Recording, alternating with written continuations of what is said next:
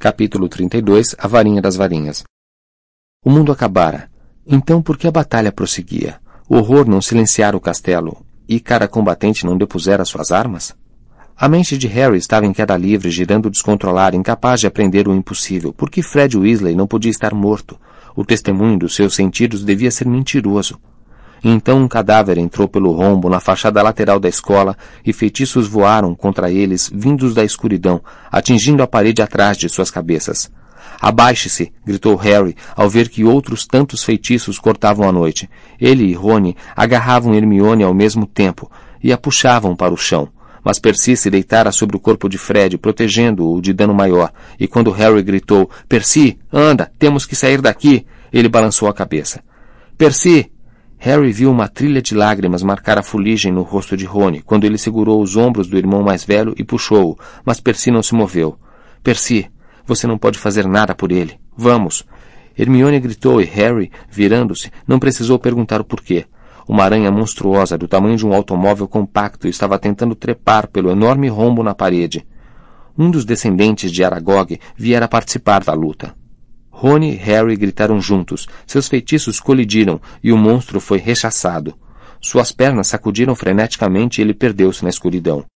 Ela trouxe os amigos. Harry alertou os outros, correndo o olhar pelos muros do castelo através do buraco que os feitiços tinham aberto. Mais aranhas, gigantescas, vinham subindo pelo lado da construção, libertadas da floresta proibida por onde deviam ter penetrado os comensais da morte.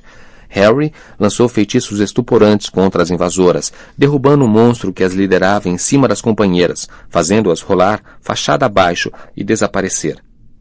Então mais feitiços voaram sobre a cabeça de Harry, tão perto que ele sentiu seu ímpeto despentear-lhe os cabelos.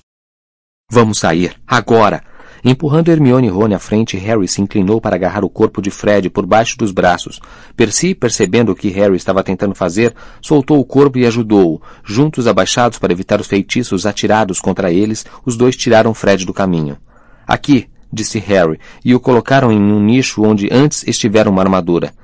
Ele não aguentaria olhar para Fred nem um segundo além do necessário e, se certificando de que o corpo estava bem escondido, saiu ao encalço de Rony e Hermione, Malfoy e Goyle tinham desaparecido, mas no fim do corredor, que agora se enchia de pó e destroços de alvenaria, de vidros das janelas há muito estourados, ele viu muitas pessoas avançando e recuando. Se eram amigas ou inimigas, ele não saberia dizer. Dobrando um canto, Percy soltou um fortíssimo berro. Rockwood! E correu em direção a um homem alto que perseguia os estudantes. Harry, entra aqui, chamou Hermione. Ela puxara Rony para trás de uma tapeçaria. Pareciam estar lutando e, por um delirante segundo, Harry achou que estavam se beijando outra vez. Então, viu que Hermione estava tentando impedir Rony de correr atrás de Percy. Me escute, me escute, Rony. Quero ajudar. Quero matar comensais da morte. Seu rosto estava contorcido, sujo de poeira e fuligem, e ele tremia de fúria e pesar. Rony, nós somos os únicos que podemos pôr fim a isso. Por favor. Rony, Precisamos da cobra. Temos que matar a cobra, disse Hermione. Harry, no entanto, sabia o que Rony estava sentindo. Capturar outra Horcrux não deixaria com que ele se sentisse vingado. Ele também queria lutar, castigar as pessoas que tinham matado Fred. Queria achar os outros Weasley e, acima de tudo, ter certeza, certeza absoluta de que Gina não estava. Mas ele não podia permitir que essa ideia tomasse corpo em sua mente. Nós lutaremos, disse Hermione. Teremos que lutar para chegar à cobra, mas não vamos perder de vista agora o que devíamos estar fazendo. Somos os únicos que podemos pôr fim a isso. Ela estava chorando também e enxugava o rosto na manga queimada e rasgada enquanto falava, mas inspirou profundamente mais de uma vez para se acalmar e, sem largar Rony, virou-se para Harry. Você precisa descobrir onde Voldemort está, porque a cobra está com ele, não? Faça isso, Harry. Espie a mente dele. Por que isso era tão fácil? Porque sua cicatriz estava queimando havia horas, querendo lhe mostrar os pensamentos de Voldemort. Ele fechou os olhos quando Hermione mandou, e na mesma hora os gritos e estampidos e todos os ruídos dissonantes da batalha foram abafados até se tornarem quase inaudíveis, como se ele estivesse longe, muito longe dali. Harry estava parado em uma sala arruinada, mas estranhamente familiar, o papel descascando nas paredes e todas as janelas fechadas com tábuas, exceto uma. O fragor do assalto à escola soava indistinto e remoto. A única janela destapada revelava clarões distantes junto ao castelo, mas dentro da sala estava escuro, exceto por uma solitária lâmpada a óleo. Ele estava girando a varinha entre os dedos, examinando-a, seus pensamentos na sala do castelo, a sala secreta que só ele encontrara, a sala, como a câmara, que a pessoa tinha de ser inteligente, astuta e curiosa para descobrir. Ele estava confiante de que o garoto não encontraria o diadema, embora o fantoche de Dumbledore tivesse ido mais longe do que ele jamais imaginara. Longe demais. Milord, disse uma voz falha e desesperada. Ele se virou. Ali estava Lúcio Malfoy, sentado no canto mais escuro, rasgado e ainda trazendo as marcas do castigo que recebera depois da última fuga do garoto. Um de seus olhos fechado e inchado. Milord, por favor. Meu filho. Se o seu filho estiver morto, Lúcio, não será por minha culpa. Ele não veio se reunir a mim como os outros alunos da Sonserina. Quem sabe decidiu ser amigo de Harry Potter. Não, nunca, sussurrou Malfoy, pois deseja que não. O senhor não. Não tem medo, milord, que Potter morra por outras mãos que não as suas? perguntou Malfoy, a voz trêmula. Não seria. Me perdoe. Mais prudente interromper essa batalha, entrar no castelo e procurá-lo pessoalmente? Não finja, Lúcio. Você quer que a batalha termine para poder descobrir o que aconteceu com o seu filho, e eu não preciso procurar Potter. Antes que a noite termine, Potter virá me procurar. Voldemort baixou novamente o olhar para a varinha entre seus dedos. Ela o incomodava, e as coisas que incomodavam Lord Voldemort precisavam ser resolvidas. Vá buscar Snape. Snape, milord. Snape, agora. Preciso dele. Tem um serviço que preciso que ele faça. Vá. Assustado, tropeçando um pouco na luz rarefeita da sala, Lúcio saiu. Voldemort continuou parado ali, girando a varinha nos dedos, estudando-a. É a única solução, Nagini. Sussurrou, virando a cabeça para onde estava a cobra grande e grossa, agora suspensa no ar. Revirando-se graciosamente no espaço encantado e protegido que Voldemort criara para ela. Uma esfera transparente e estrelada, algo entre uma jaula cintilante e um tanque.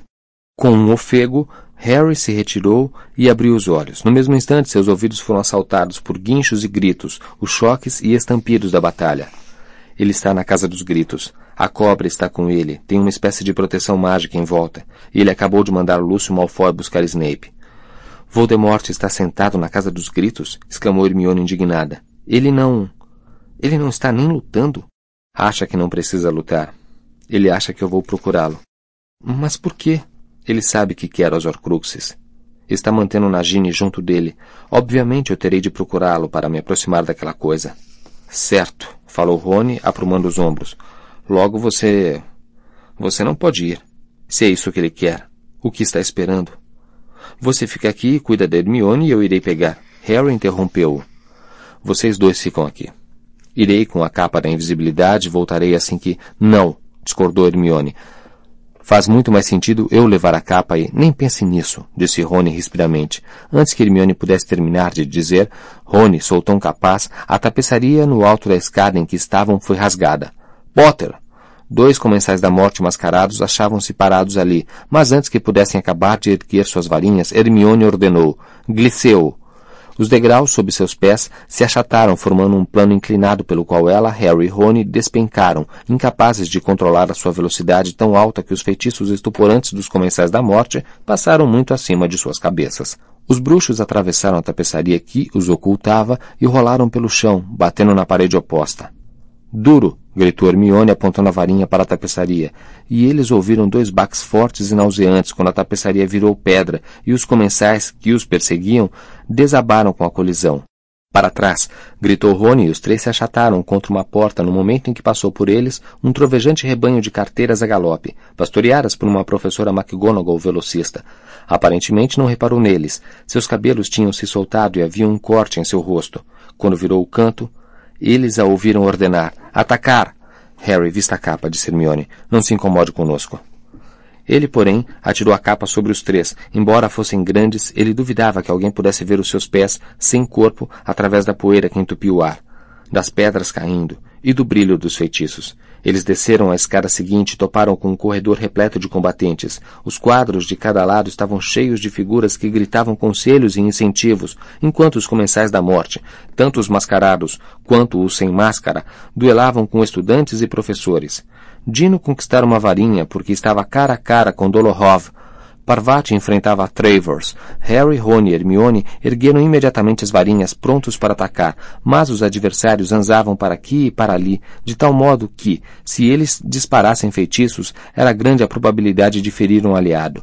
Ainda em posição, esperando uma oportunidade para agir, ouviram um guincho agudíssimo e, erguendo os olhos, Harry viu Pirraça que sobrevoava a cena disparado, despejando vagens de arapucosos nos comensais da morte, cujas cabeças eram subitamente engolfadas por túberas verdes que se mexiam como gordos vermes. Irk. É. Uh, fizeram com um pouquinho de nojo. Um punhado delas batera na capa sobre a cabeça de Rony. As raízes verdes e pegajosas pararam absurdamente no ar enquanto ele tentava sacudi-las fora. Tem alguém invisível lá! gritou um comensal da morte mascarado apontando. Dino tirou partido da momentânea distração do comensal e derrubou-o com um feitiço estuporante. Dolohov tentou retaliar e Parvati lançou contra ele um feitiço do corpo preso.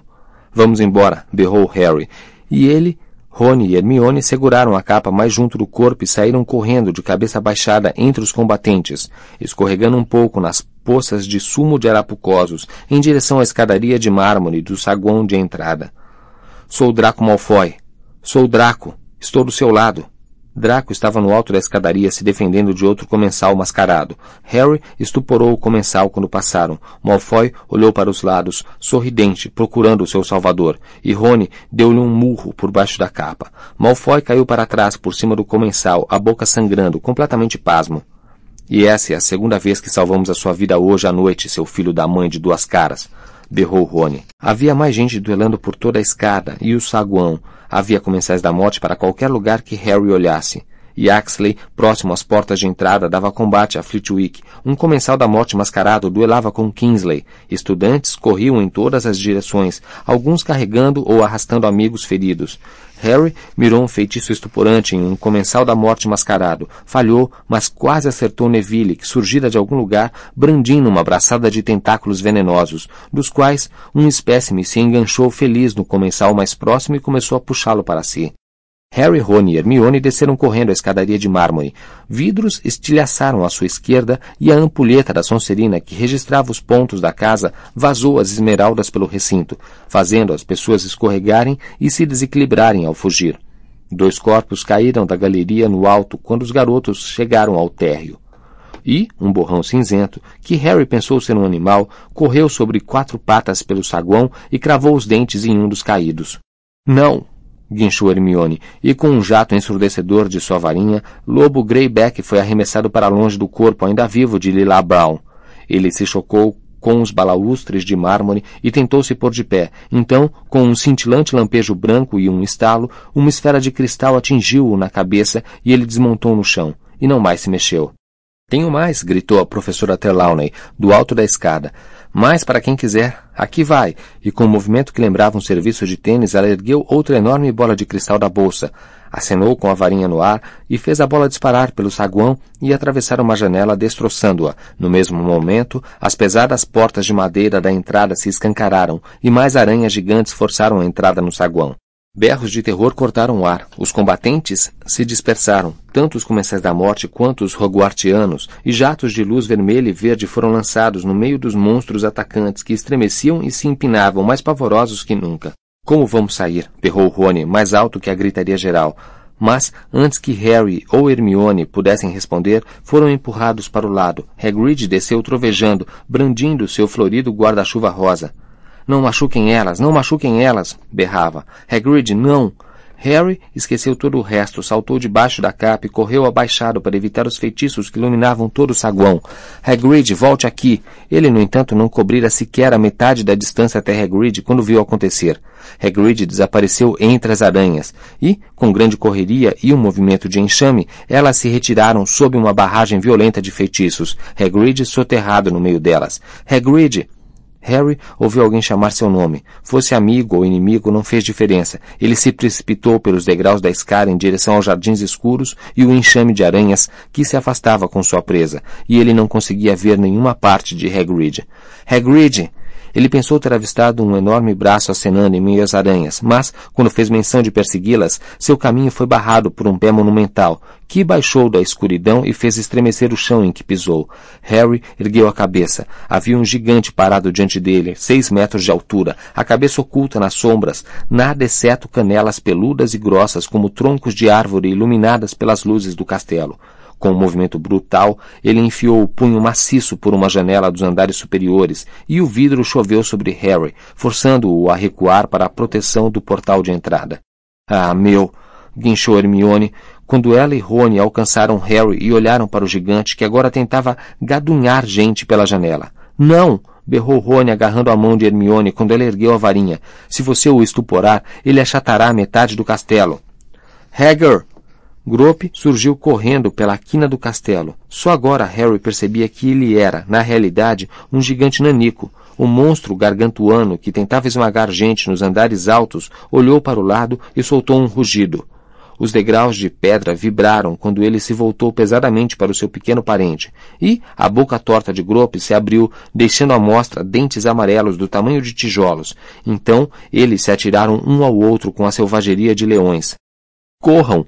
Berrou Harry. A noite se enchia de gritos medonhos e pancadas de gigantes em luta, e ele segurou a mão de Hermione e saiu disparado pelos degraus de acesso aos jardins. Rony seguiu-os. Harry não perdera a esperança de salvar Hagrid. Corriam tão depressa que já estavam a meio caminho da floresta quando foram novamente barrados. O ar ao redor congelara. A respiração de Harry ficou presa e solidificou em seu peito. Sombras saíram da escuridão, vultos rodopiantes de puro negrume deslocavam-se em uma grande onda em direção ao castelo, os rostos ocultos sob o capuz e a respiração estertorante. Rony e Hermione se colocaram dos lados de Harry quando os ruídos da batalha às suas costas repentinamente silenciaram. Morreram, porque caía denso sobre a noite um silêncio que somente os dementadores poderiam trazer. Vamos, Harry. Ele ouviu a voz de Hermione chamando de muito distante. Patronos, Harry, vamos. Ele ergueu a varinha mas um surdo desalento o invadiu. Fred se fora, e Hagrid certamente estava morrendo ou morto. Quantos mais ele ainda ignorava que jaziam mortos? Tinha a sensação de que metade de sua alma abandonara seu corpo. Anda, Harry, gritou Hermione. Cem dementadores vinham avançando, deslizando ao encontro deles, sugando a distância para se avizinhar do desespero de Harry, que era uma promessa de banquete. Ele viu o terrier prateado de Rony irromper no ar, brilhar fracamente e se extinguir.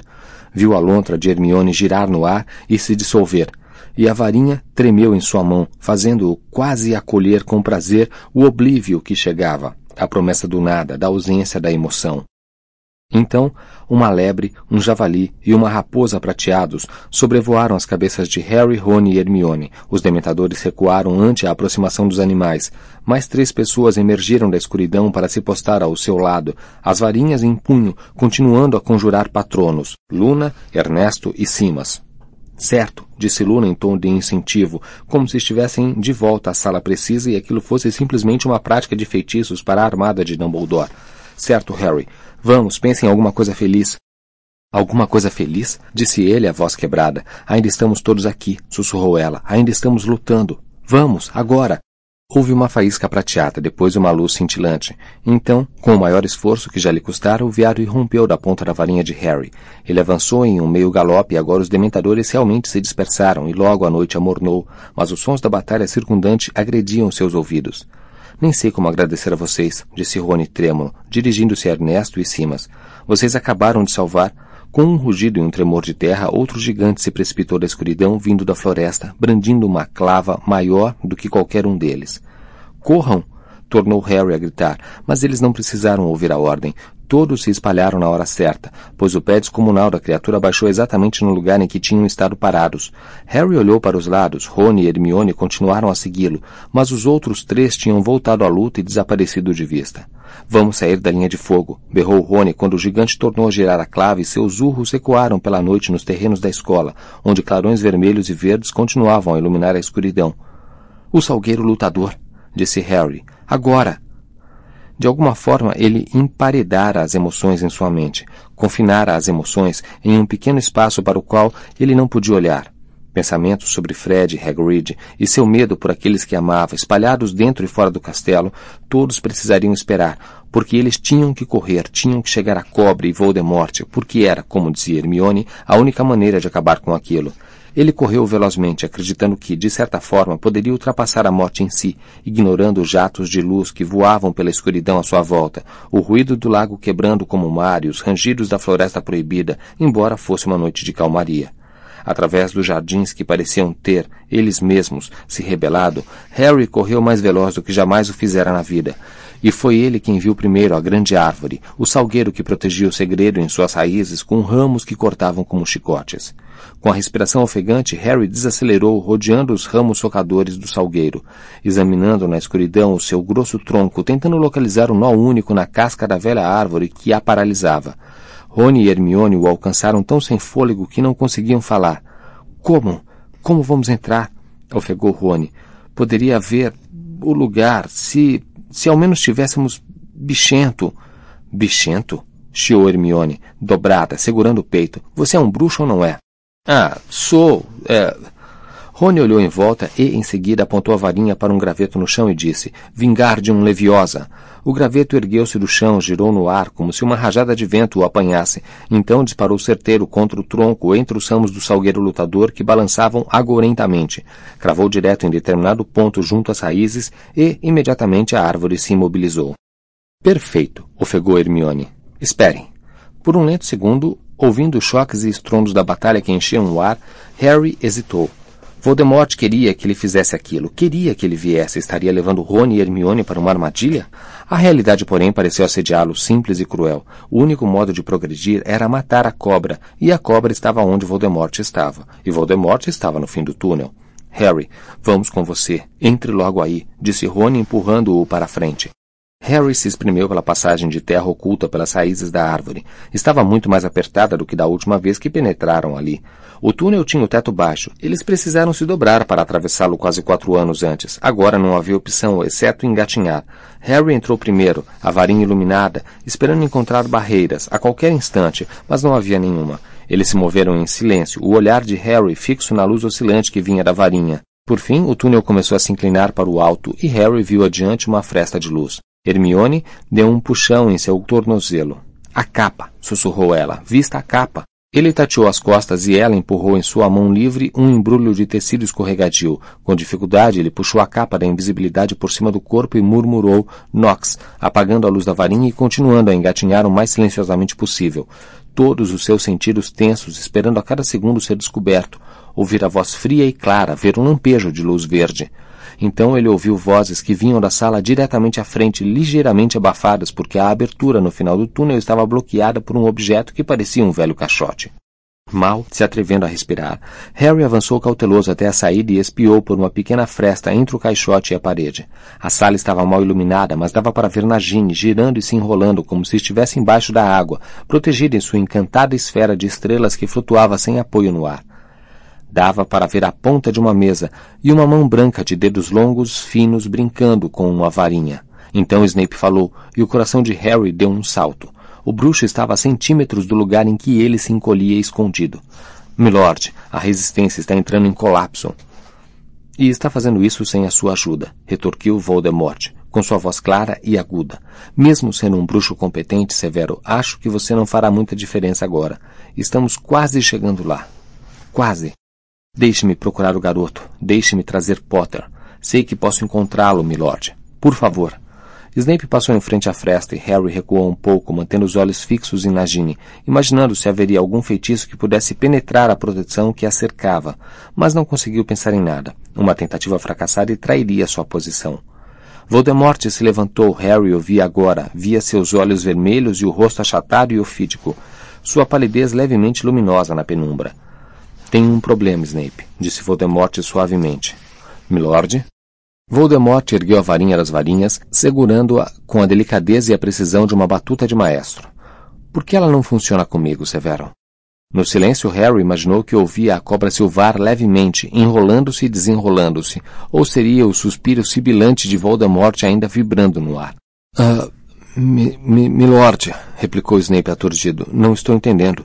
O senhor realizou extraordinária magia com essa varinha. Não. Realizei a minha magia habitual. Sou extraordinário, mas não esta varinha. Ela não revelou as maravilhas prometidas. Não sinto diferença entre esta varinha e a que comprei de Olivaras tantos anos atrás. O tom de Voldemort era reflexivo, calmo, mas a cicatriz de Harry começava a latejar e vibrar. A dor em sua testa aumentava e ele percebia um sentimento de fúria controlada crescer em Voldemort. Não há diferença, repetiu Voldemort.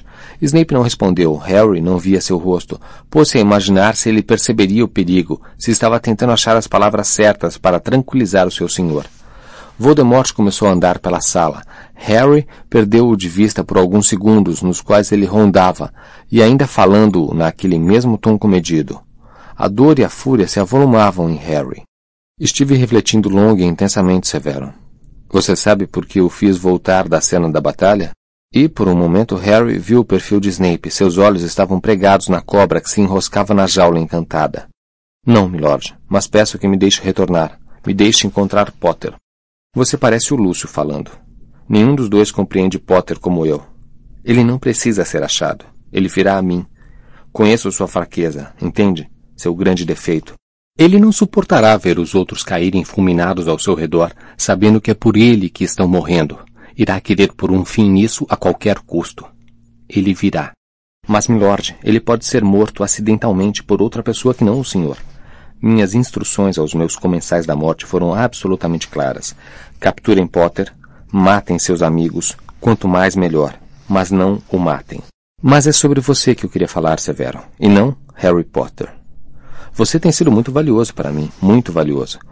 Milord, sabe que só busco servi-lo, mas me deixe procurar o garoto, Milord. Deixe-me trazer Potter ao senhor. Sei que posso. Já lhe disse não exclamou Voldemort, e Harry percebeu um brilho vermelho em seus olhos quando ele se virou, o farfalhar de sua capa lembrando o rastejar de uma cobra, e o garoto sentiu a impaciência de Voldemort na queimação de sua cicatriz. Minha preocupação no momento, Severo, é o que irá acontecer quando eu finalmente me encontrar com o garoto. Milord, não pode haver dúvida, certamente. Mas há uma dúvida, Severo. Ah. Voldemort fez uma pausa, e Harry Ouviu-o claramente escorregando a varinha das varinhas entre seus dedos brancos com os olhos em Snape. Porque as duas varinhas que usei não funcionaram quando as apontei para Harry Potter. Por quê? Eu. Eu não sei responder, milord. Não sabe? A pontada de raiva pareceu um furador penetrando a cabeça de Harry. Ele enfiou o punho na boca para conter os gritos de dor, fechou os olhos e subitamente ele era Voldemort, encarando o rosto pálido de Snape. Minha varinha de teixo fez tudo o que lhe pedi para fazer, Severo, exceto matar Harry Potter. Falhou duas vezes. Olivaras me falou, sob tortura, dos núcleos gêmeos, me aconselhou a tomar a varinha de outro. Fiz isso, mas a varinha de Lúcio se partiu ao enfrentar a de Potter. Eu... Eu não tenho explicação, milord. Snape não estava olhando para Voldemort no momento. Seus olhos negros continuavam fixos na cobra movimentando-se em sua esfera protetora. Procurei uma terceira varinha, Severo a varinha das varinhas, a varinha do destino, a varinha da morte. Tirei-a do seu dono anterior. Tirei-a do túmulo de alvo Dumbledore. E agora Snape olhou para Voldemort, e seu rosto lembrava uma máscara mortuária. Estava branco mármore e tão imóvel que, quando ele falou, foi um susto perceber que havia um ser vivente por trás dos seus olhos inexpressivos. Milord, me deixe ir atrás do garoto. Durante toda essa longa noite de vitória iminente, estive sentado aqui, disse Voldemort, sua voz pouco mais do que um sussurro, pensando, pensando, por que a varinha das varinhas se recusa a ser o que deveria ser? Se recusa a agir como a lenda diz que deve agir para o seu legítimo dono. E acho que sei a resposta. Snape ficou calado. Talvez você já saiba, não? Afinal, você é um homem inteligente, Severo. Você tem sido um servo bom e fiel, e eu lamento o que terá de acontecer. Milord, a varinha das varinhas não pode me servir corretamente, Severo, porque não sou o seu verdadeiro dono. A varinha das varinhas pertence ao bruxo que matou o seu dono anterior. Você matou o alvo Dumbledore. Enquanto você viver, Severo, a varinha das varinhas não pode ser verdadeiramente minha. Milord, protestou Snape erguendo a varinha. Não pode ser de outro modo, replicou Voldemort. Tenho que dominar a varinha, Severo. Domino a varinha e domino Potter. E Voldemort cortou o ar com a varinha das varinhas. Ela não afetou Snape, que, por uma fração de segundo, pareceu pensar que sua execução fora temporariamente suspensa. Então, a intenção de Voldemort se tornou evidente. A jaula da cobra girava no ar e, antes que Snape pudesse dar mais do que um grito, ela o envolvera, a cabeça e os ombros, e Voldemort falava em linguagem ofídica. Mate. Ouviu-se um berro terrível. Harry viu o rosto de Snape perder a pouca cor que lhe restava, embranquecer, e seus olhos negros se arregalarem quando as presas da cobra se cravaram em seu pescoço, pois não conseguira repelir a jaula encantada para longe. Seus joelhos cederam e ele caiu ao chão. Lamento, disse Voldemort friamente. O Lorde das Trevas virou-se para sair. Não havia tristeza alguma nele, remorso algum. Estava na hora de deixar a casa e assumir o comando, com a varinha que agora lhe obedeceria perfeitamente. Apontou-a para a jaula estrelada que continha a cobra, e ela se elevou, afastando-se de Snape, caído de lado no chão, o sangue esguichando dos ferimentos no pescoço. Voldemort saiu imponente da sala sem sequer olhar para trás, e a grande cobra acompanhou-o, flutuando em sua enorme esfera protetora. De volta ao túnel e à sua própria mente, Harry abriu os olhos. Fizera sangrar os punhos, mordendo-os na tentativa de refrear seus gritos. Agora ele olhava pela pequena fresta entre o caixote e a parede, observando uma bota tremendo no chão. Harry, sussurrou Hermione às suas costas, mas ele já apontara a varinha para o caixote que bloqueava sua visão. O objeto se ergueu uns três centímetros no ar e se deslocou sem ruído para o lado, o mais silenciosamente que pôde, ele seguindo-o para dentro da sala. Não sabia por que estava fazendo aquilo, por que estava se aproximando do homem moribundo. Não sabia o que sentia ao ver o rosto branco de Snape e os dedos tentando estancar o sangue no ferimento do pescoço. Harry tirou a capa da invisibilidade e olhou do alto para o homem que odiava, cujos olhos arregalados encontraram Harry ao tentar falar. Harry se curvou sobre ele. Snape agarrou a frente de suas vestes e puxou-o para perto. Um gargarejo rascante e terrível saiu da garganta do professor. Leve isso. Leve isso. Alguma coisa além do sangue vazava de Snape, algo prateado, nem gás nem líquido, jorrou de sua boca, ouvidos e olhos, e Harry percebeu o que era, mas não sabia o que fazer. Um frasco materializou-se no ar e foi empurrado em suas mãos por Hermione. Harry recolheu a substância prateada com a varinha. Quando o frasco se encheu e Snape pareceu exangue, ele afrouxou o aperto nas vestes de Harry. Olhe para mim, sussurrou o bruxo. Os olhos verdes encontraram os negros, mas, em um segundo, alguma coisa no fundo dos olhos de Snape pareceu sumir, deixando-os fixos, inexpressivos e vazios. A mão que segurava Harry bateu no chão e Snape não se mexeu mais.